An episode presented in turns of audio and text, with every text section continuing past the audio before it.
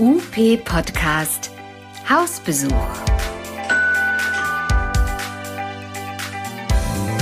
Was macht ihr so? Und was machen eigentlich die anderen? In dieser Reihe geht es ums Kennenlernen, ums Impulse geben und ums über den Tellerrand schauen. Was kennzeichnet eure Praxis? Was ist euer besonderer Schwerpunkt, eure Motivation und euer Antrieb? Wir sind Carola und Olaf. Und wir freuen uns, euch besuchen zu dürfen. Arbeitet in einer Physiopraxis in Hamburg. Und wenn ihr sie treffen wollt, dann könnt ihr das theoretisch überall und auch ständig tun. Unsere heutige Gesprächspartnerin hat nämlich alleine bei Instagram über 50.000 Follower und kann damit wohl getrost bezeichnet werden als Influencerin der Heilmittelszene. Hallo Maike.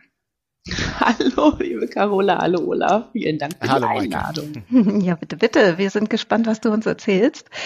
Ähm, mal so ganz dreist vorneweg, was antwortest denn du, wenn du gefragt wirst, was du beruflich machst? Bist du dann Influencerin oder Kinderphysiotherapeutin? Ich bin Physiotherapeutin für Kinder. Das Thema Influencer kommt dann meistens erst viel, viel später, wenn es überhaupt kommt. Das finde ich schon mal spannend. Führ das mal ein bisschen aus. Oder stell dich mal mit deinen Worten vor. Ja, also ich bin Maike. Ich bin zweifache Mama und ich habe mich auf Kinder spezialisiert, schon vor zehn Jahren als Physiotherapeutin. Und ähm, ich bin tatsächlich Host im Profil Kinderphysiotherapie Maike und das spielt an sich eine sehr große Rolle. Nur wenn ich mich unterhalte, dann spielt es witzigerweise keine große Rolle. Ich habe darüber noch nie nachgedacht, Carola. Das ist mir wirklich ähm, sinnvolle Frage, die direkt in die Tiefe geht hier. Das ist mein Job.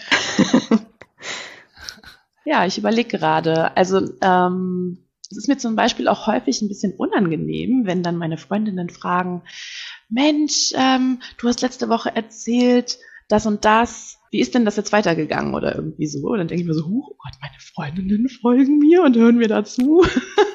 50.000 Leute, egal. Wenn meine Freundinnen dazu gucken, finde ich es komisch.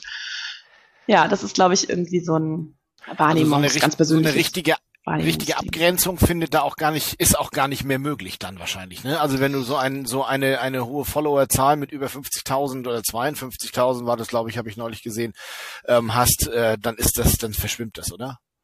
Ja, und ich ich kann auch nicht mehr überblicken, wen kenne ich da und wen kenne ich nicht und ähm, Genau. Wobei ich dazu sagen darf, dass viele ähm, Dinge, die ich da aufbringe, die persönlich zu sein scheinen, eigentlich gar nicht persönlich sind, weil sie entweder nicht aktuell stattfinden, sondern vor ein paar Wochen. Also ich versuchte halt den, die Privatsphäre meiner Kinder sehr zu schützen. Und wenn ich dann irgendwas erzähle, dann ist es nicht von heute oder ja, also nicht mit dem Bezug, den ich da bringe. Das ist so ein kleiner Insider, ähm, würde ich jedem Social Media Menschen empfehlen, wenn es irgendwelche privaten Geschichten gibt, das nicht ähm, zu konkret zu privat werden zu lassen. Mhm. Maike, wir sind jetzt schon tatsächlich ein bisschen stärker ins Thema eingegangen. Wir haben ähm, uns eigentlich so vorgenommen, immer drei Begriffe mal in den Raum zu werfen und mal gucken, äh, mal zu gucken, was du damit anzufangen weißt. Wir haben uns bei dir ähm, alles Begriffe mit dem äh, Anfangsbuchstaben G herausgesucht. Und wir waren eben schon bei dem Thema Abgrenzung, diesen Cut zu machen zwischen Privat, zwischen Therapeutin und Influencerin. Ja, das ja. ist super schwierig. Mhm. Es gibt, das verschwimmt halt total. Ne? Es gibt halt nicht dieses, ich habe das mal versucht zu sagen, okay, ich mache jetzt, was weiß ich, Stunde XY, nur Instagram.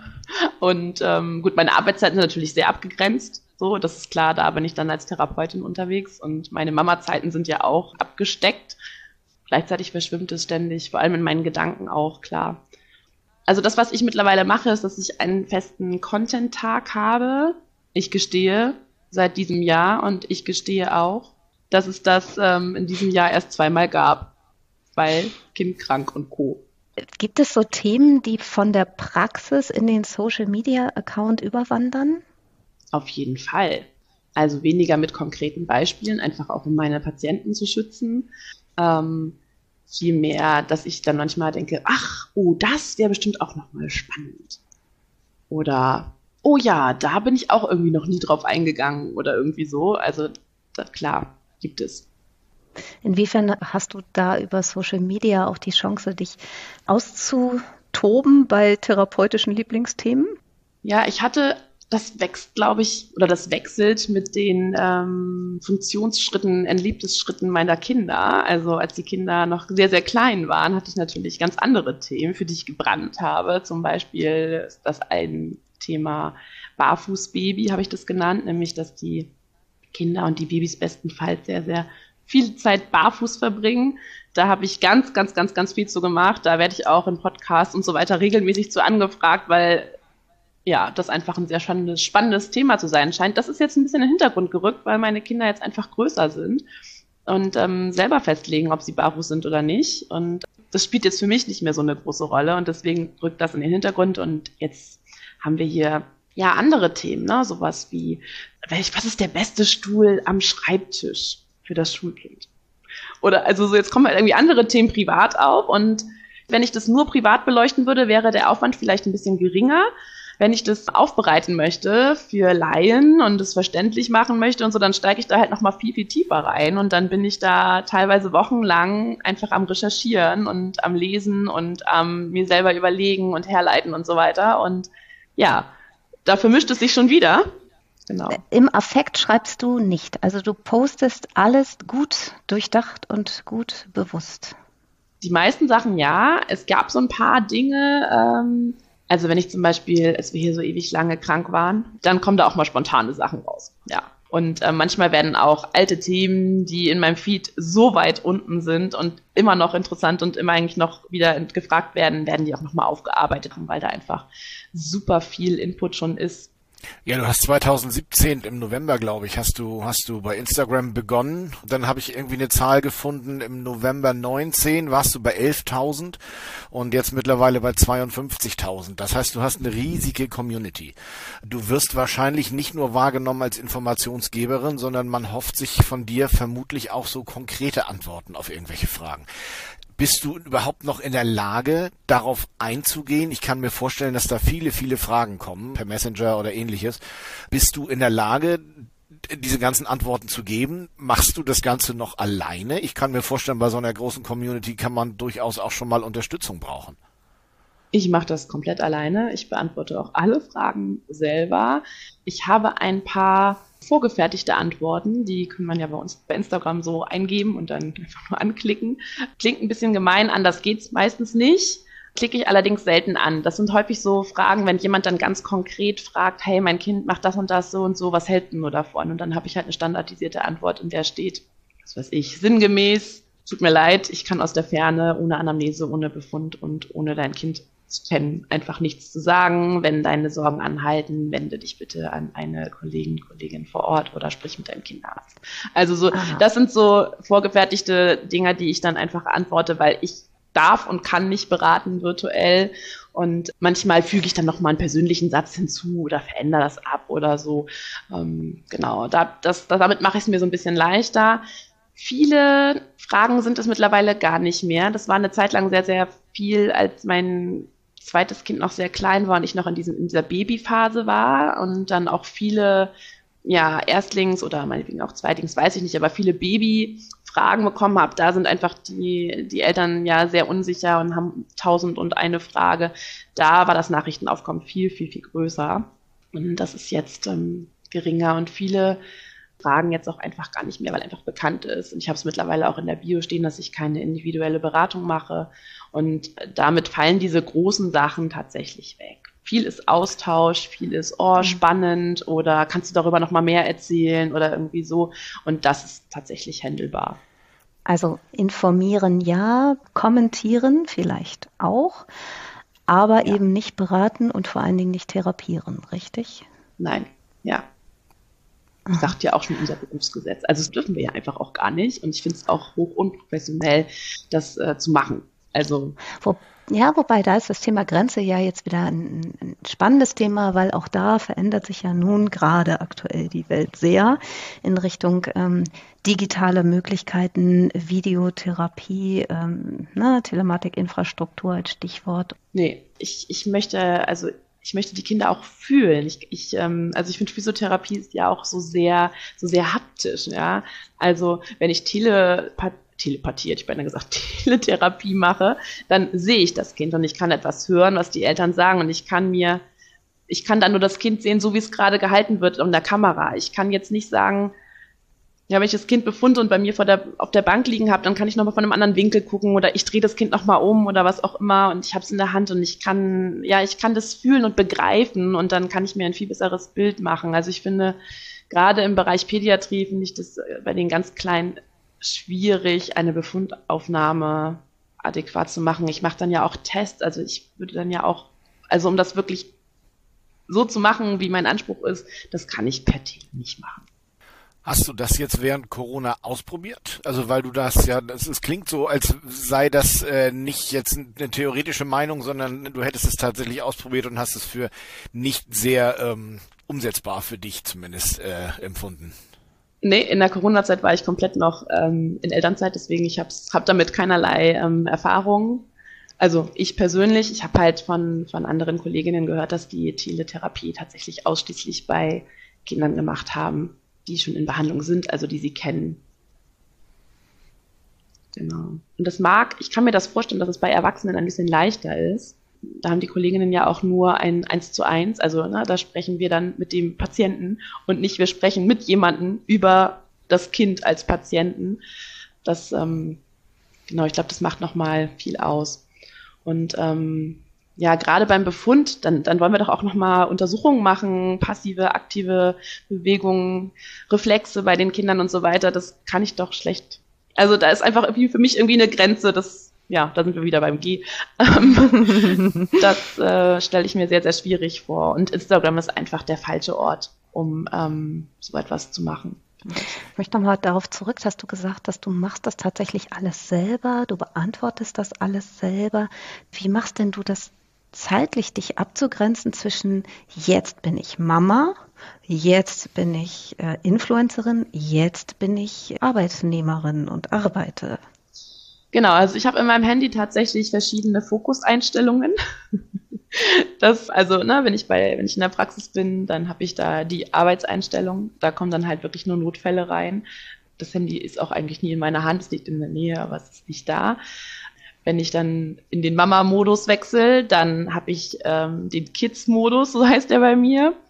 Da kommen dann auch nur bestimmte Anfragen irgendwie rein. Es sind auch bestimmte Apps sozusagen nur freigeschaltet, in Anführungsstrichen, ähm, dass ich erstmal eine Hürde habe, diesen Modus zu verlassen. Ich verlasse den dennoch manchmal, weil ähm, ja, das eine Kind spielt friedlich und das andere ist irgendwie auch gerade beschäftigt und dann ist es irgendwie ähm, häufig so, dass ich dann einfach nochmal auf die App klicke und gucke, was ist denn da gerade so los oder mir fällt gerade eine Idee ein, ach Mensch, das könnte ich gerade nochmal teilen. Manchmal mache ich auch einfach nur ein Foto oder ein kurzes Video als Erinnerung, na, das kannst du heute Abend nochmal teilen und die meiste Zeit ist tatsächlich zwischen mein Kind ist eingeschlafen und mein Mann kommt zu mir aufs Sofa. das ist eigentlich so die Hauptarbeitszeit. Oder eben mein sogenannter Content-Tag, der, wie gesagt, bis vornehmlich durch Kinderkrank ähm, noch nicht passieren konnte. Wir hatten ja vorhin die Frage, ob Themen aus deinem beruflichen Alltag ins Netz fließen. Andersrum würde mich das auch mal interessieren. Nimmst du Sachen, die an dich auch herangetragen werden oder denen du begegnest beim Stöbern, auch mit in dein händisches, haptisches Berufsleben? Hm, beim Stöbern eher weniger. Was ich definitiv mitgenommen habe, was ich sozusagen virtuell erlebt, erfahren habe, ist alles, was rund um die gewaltfreie Kommunikation irgendwie ähm, ja, aufgeploppt ist. Und da habe ich halt sehr viel im Privaten angefangen, was mir begegnet ist über ähm, Social Media. Und dann habe ich das aufs Private bezogen und dann bin ich wieder in die Praxis gegangen und habe gedacht, hui, okay, hier dürfte das auch Einzug nehmen. Also dieses Thema ist definitiv aus dem Privaten beziehungsweise aus dem Stöbern, wie du es nennst, in die Praxis gekommen, ja. Das war ein großer Block zum Thema G wie Grenze. Das nächste G äh, soll mal ganz an den Anfang äh, deiner Influencer-Karriere gehen. Und zwar, ich werf dir mal dieses Wort G-frei vor die Füße. oh ja. Das ist äh, ein, ich nenne es immer Hassliebe-Thema, denn ich liebe dieses Thema, ich liebe es darüber zu sprechen, ich liebe es darüber, Leute irgendwie wach zu rütteln und gleichzeitig hasse ich dieses Teil. Es ist einfach so ein sinnloses Teil. Wir fangen vielleicht nochmal von vorne an, weil es gibt tatsächlich Menschen, die keine Ahnung haben, was ein G-frei ist. Also die Menschen, die sich weniger mit Kindern beschäftigen, die ähm, haben häufig keine Ahnung, was ein G-frei ist. Wenn wir die ähm, Kataloge durchblättern, mit den ganzen Kindersachen. Selbst bei den Discountern gibt es das immer mal wieder. Dieses G-frei wird dann manchmal anders genannt. Also das heißt einfach, die Kinder werden da so reingesetzt wie in so einer Windel, also so Ne, dann gibt es so einen Steg zwischen, zwischen den Beinen und ähm, haben Fußbodenkontakt und drumherum gibt es so ein Gestell und unten drunter gibt es Rollen. Und das Gestell kann manchmal noch mit Spielsachen sein, das äh, ganz so. Und dann äh, ist das ab vier Monaten empfohlen, wo man dann die Kinder reinstellen darf und dann laufen die Kinder damit über Reflexe. Und äh, ich kann das gar nicht neutral erzählen, weil es mich sofort einfach so krass triggert, weil wenn ich dieses Bild vor Augen habe während der Beschreibung, sträubt sich in mir einfach alles. Also dieser G-frei, Leute, wenn ihr nichts wisst darüber, super. Wenn ihr was darüber wisst, sorgt dafür, dass niemand in eurem Umfeld damit irgendwie ähm, in Kontakt kommt, speziell Kinder. Es ist einfach super, super schädlich. Es ist in Kanada zum Beispiel verboten. Ich kann auch nach wie vor nicht verstehen, warum es das in Deutschland nicht ist. Es wird nach wie vor beworben, hergestellt und alles. Und ähm, ich kann da nur mit dem Kopf schütteln. Also wir ähm, zeigen den Kindern dabei eine völlig verquere Art der Fortbewegung. Das Kind ist viel zu früh in der senkrechten Position. Es bewegt sich über Reflexe, die, also, ne, die haben dann Fußbodenkontakt mit den Zehenspitzen und laufen dann irgendwie, weil der Reflex ausgelöst wird des Gehautomatismus und das Kind kommt voran, freut sich ein Ast. Ja, das Kind hat doch Spaß dabei. Ja, Rauchen macht auch Spaß und ist dennoch ungesund. Also die Kräfte, die da wirken, die sensorischen Eindrücke, die da entstehen, das ist einfach viel zu viel und ähm, nee, Finger weg davon. Das heißt, der G-Frei war deine Mission, um überhaupt zu starten in Instagram mit Social Media? Nee, meine Mission, also wie ich angefangen habe, das ist auch eine spannende Geschichte. Ich habe ähm, ein privates Instagram-Profil gehabt. Ich habe es immer noch, aber es hat, findet keine Zeit dafür, irgendwas zu machen. Und da habe ich ähm, tatsächlich mal dieses Thema Barfußbaby anhand meines ersten Kindes irgendwie so aufgegriffen und habe das einfach mal so erzählt. Und da kamen halt relativ viele Nachfragen. Ich hatte, ich weiß nicht, 300 Follower oder so. Und darunter war eine Pädagogin, die einen Podcast gemacht hat damals. Und die hat gesagt, hey, sie würde voll gerne mal mit mir einen Podcast machen. Und zwar zum Thema Vorgreifen in der Entwicklung, konkret am Thema Sitzen, Hinsetzen.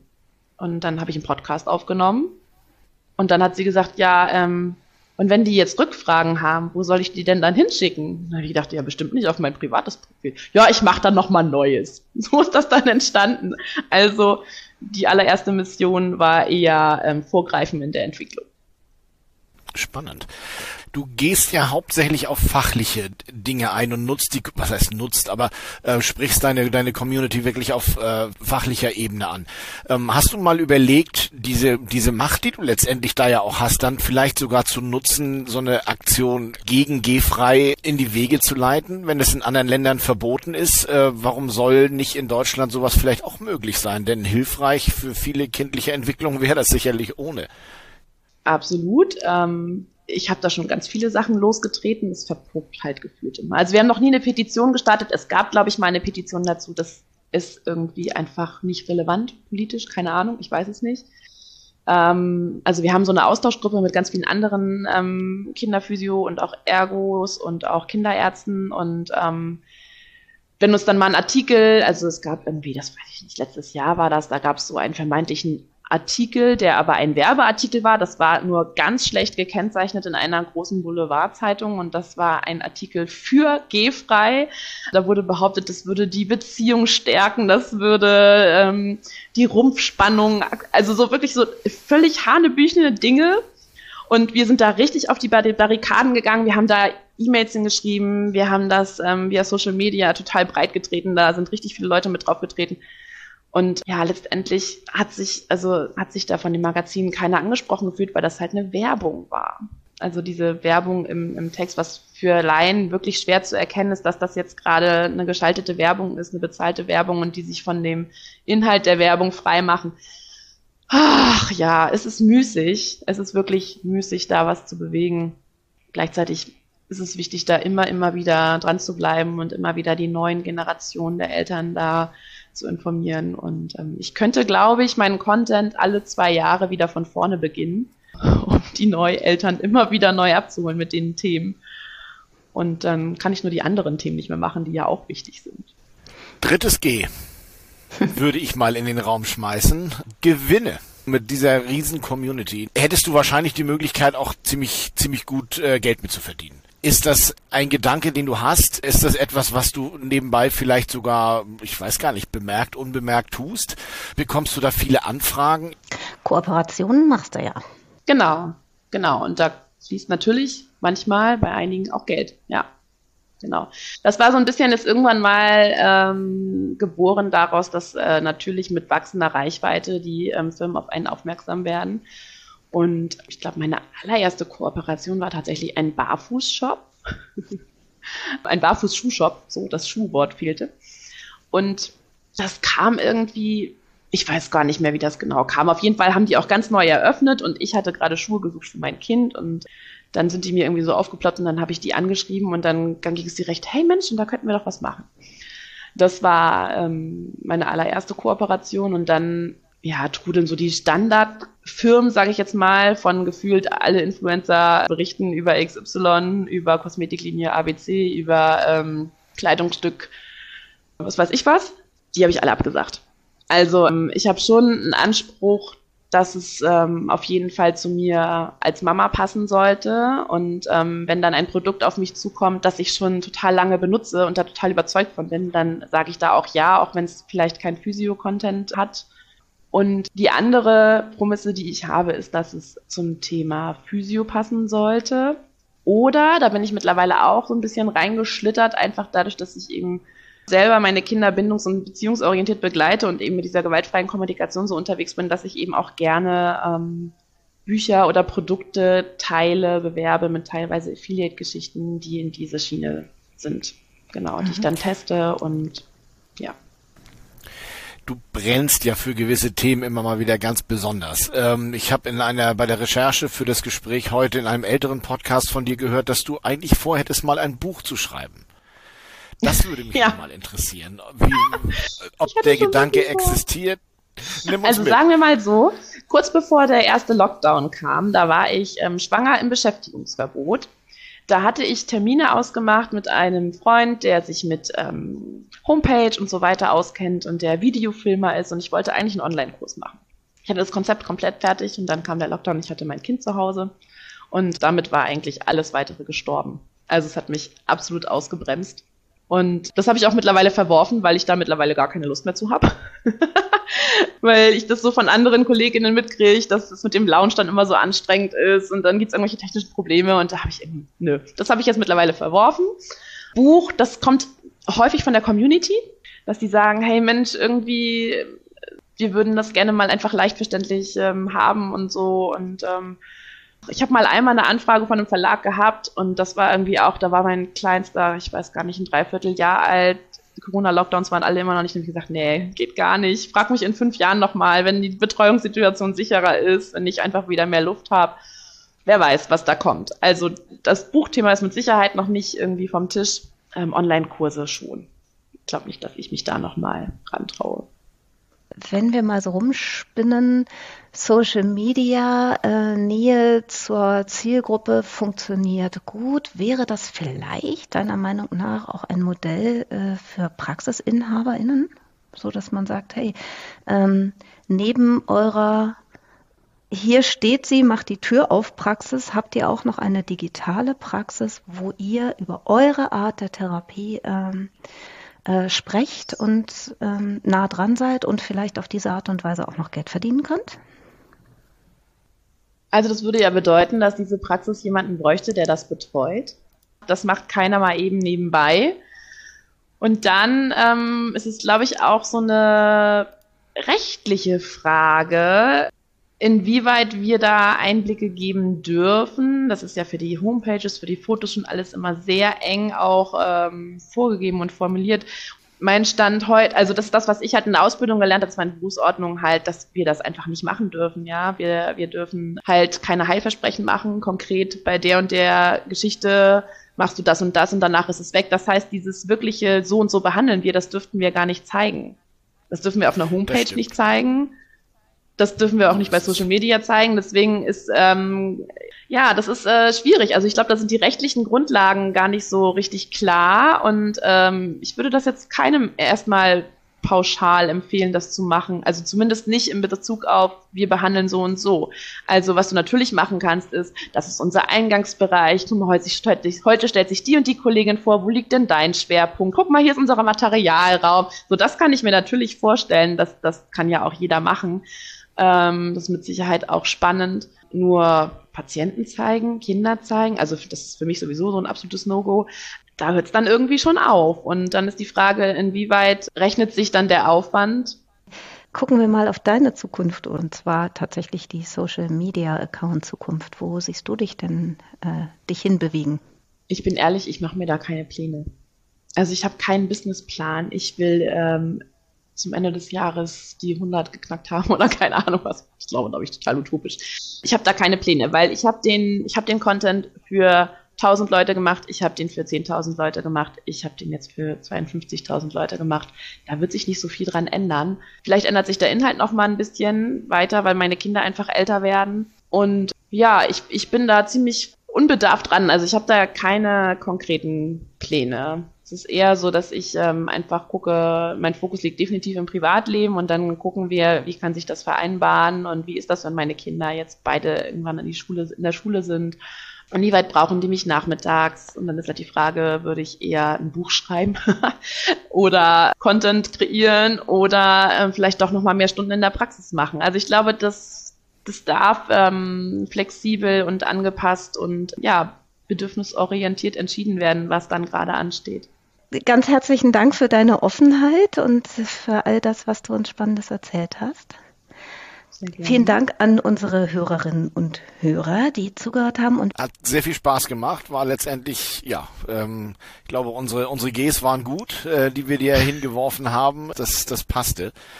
Ja, ich wünsche dir auf jeden Fall ganz viel, ganz viel Glück und weiterhin Freude mit deinen Kleinen zu Hause, mit deinem äh, Schwerpunkt Nummer eins. Äh, und bin gespannt tatsächlich, wie sich der Content bei dir auch ändern wird mit äh, heranwachsenden Kindern.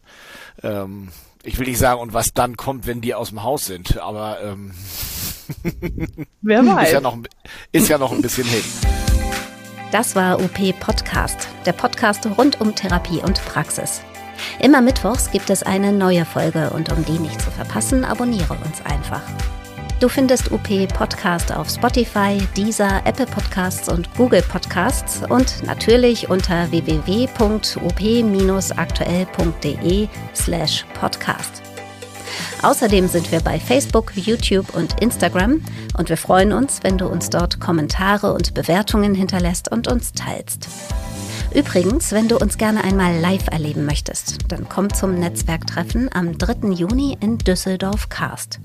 Hier triffst du nicht nur uns, sondern du kannst dich mit Kolleginnen und Kollegen austauschen, Vorträgen lauschen und dir neue Impulse für deinen Praxisalltag holen, damit deine Praxis erfolgreich läuft. Alle Infos zum Netzwerktreffen 2023 gibt es unter op-aktuell.de.